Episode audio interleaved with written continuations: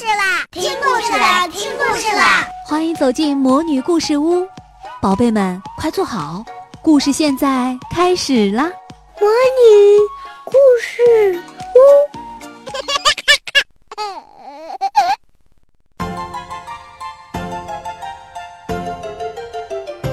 我亲爱的小朋友们，大家好！又到了鲁蛋阿姨讲故事的时间了。今天我们要说的是清明节的来历。清明时节雨纷纷，路上行人欲断魂。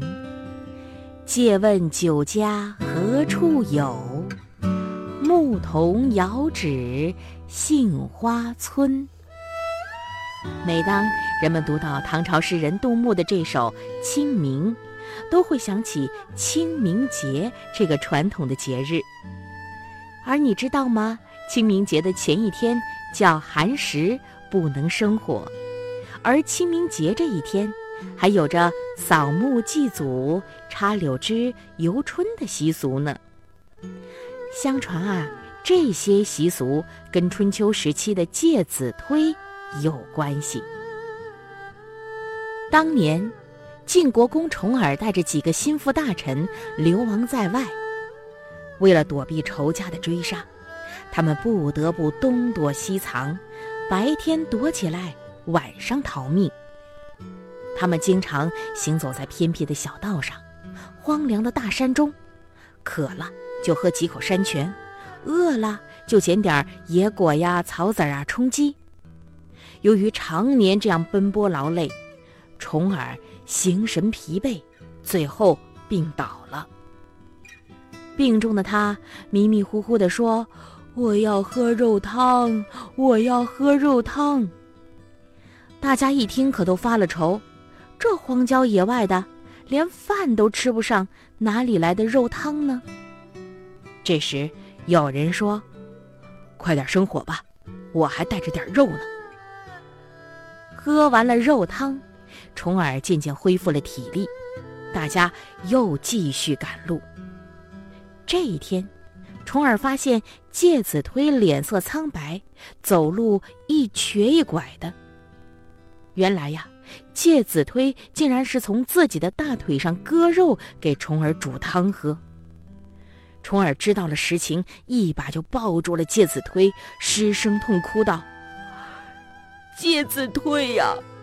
你教我怎么报答你呢？介子推却笑着说：“公子啊，小臣别无所求，眼下国难当头，希望主公不忘救国图存，日后长思治国，做一位清明的国君呐。”重耳重重的点了点头。就这样。重耳在外漂泊了十多年，终于回到晋国，做了晋文公。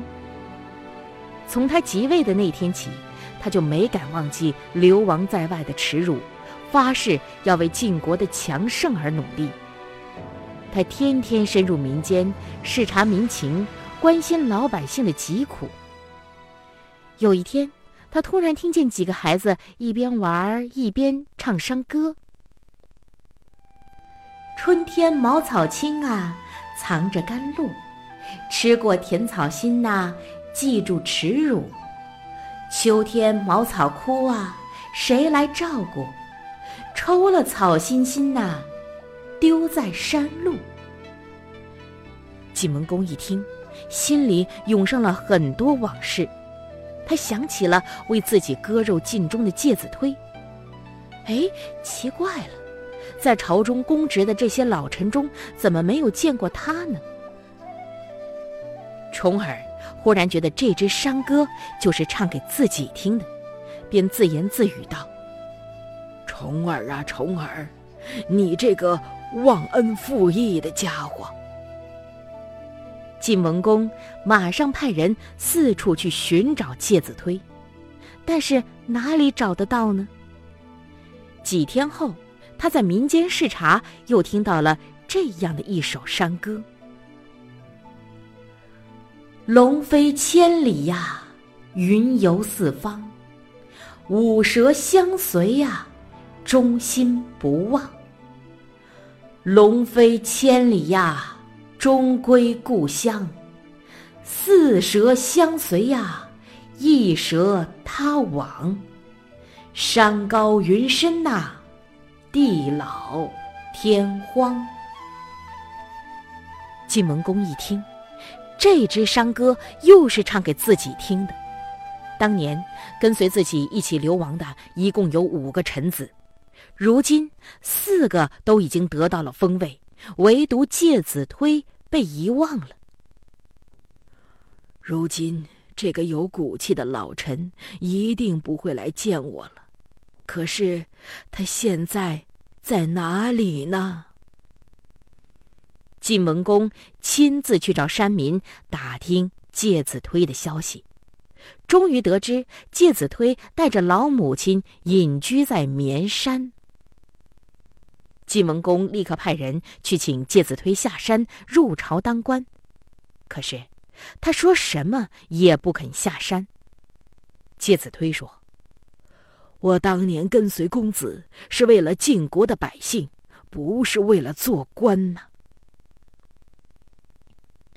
有人给晋文公出了一个主意，说介子推此人是一个大孝子，只要派人放火烧山，那么他一定会顾惜着老母亲而下山的。于是，晋文公就派人火烧绵山。一时间，山林火光四起，烈焰冲天，大火一直烧了三天三夜，树林子都被烧尽了。可是还不见介子推出来，晋文公只得亲自上山搜寻。他走进一棵大树，只见一群乌鸦绕着树在振翅扑火。大火下面，介子推紧紧地抱着老母亲，已经去世了。晋文公捶着胸口大哭起来：“介子推呀，介子推！”我是一心想请你出山，才放火的呀。没有想到反而害了你和你的母亲，我一错再错，真是 该死啊！说完，他亲手将介子推母子葬在绵山的那棵大树下。第二年的这一天，晋文公又来到了绵山的脚下。恍惚中，他似乎看见了介子推母子在烈火中煎熬的场景，于是下令，全国百姓在这一天都不得生火煮饭，要冷食一天。第二天，他亲自上山祭奠介子推，只见。一群乌鸦盘旋在坟头的上空，哀鸣着。晋文公一见，拱拱手说：“啊，乌鸦呀，你们也没有忘记我的忠臣介子推吗？”突然，这群乌鸦飞到了葬着介子推的那棵大树上，嘟嘟嘟、嘟嘟嘟的啄着树干，树干突然裂开，露出了一角布片。晋文公连忙抽出来看，原来是一片衣襟。只见上面用血写了几行文字：“割骨奉公老臣心，身在绵山心随君。长眠树下唯一愿，至正清明复清明。”晋文公。认出是介子推的笔迹，禁不住又潸然泪下。这时，在晋文公流下泪水的地方，断了的树干突然抽出了一株新芽，长出两片青翠可爱的绿叶。